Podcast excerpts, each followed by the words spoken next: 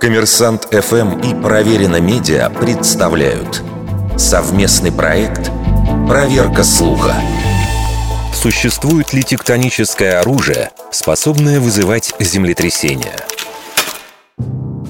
Термин «тектоническое оружие» появился в начале 90-х годов прошлого века.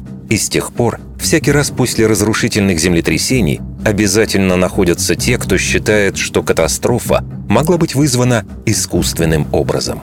Действительно, на сегодня человечество обладает инструментами, потенциально способными провоцировать землетрясения. Ядерные взрывы вызывают сейсмическую активность, но эти подземные колебания намного слабее, чем сам взрыв – и радиус сейсмических волн не превышает нескольких десятков километров. А энергия, выделяемая при ядерном взрыве, несравнимо меньше мощности природных землетрясений. Еще один вид деятельности, способный иногда вызывать локальные землетрясения – технология добычи сланцевой нефти с образованием подземных разрывов и пустот. Самое сильное такое землетрясение произошло в США в 2016 году – его магнитуда составила 5,8 балла.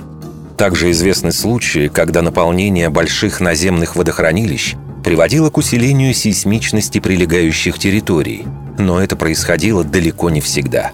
Но ни один из этих методов провоцирования землетрясений невозможно использовать скрытно, особенно на вражеской территории. А крайне низкая гарантия получения нужного результата делает применение подобных методов бессмысленными. Вердикт. Это неправда.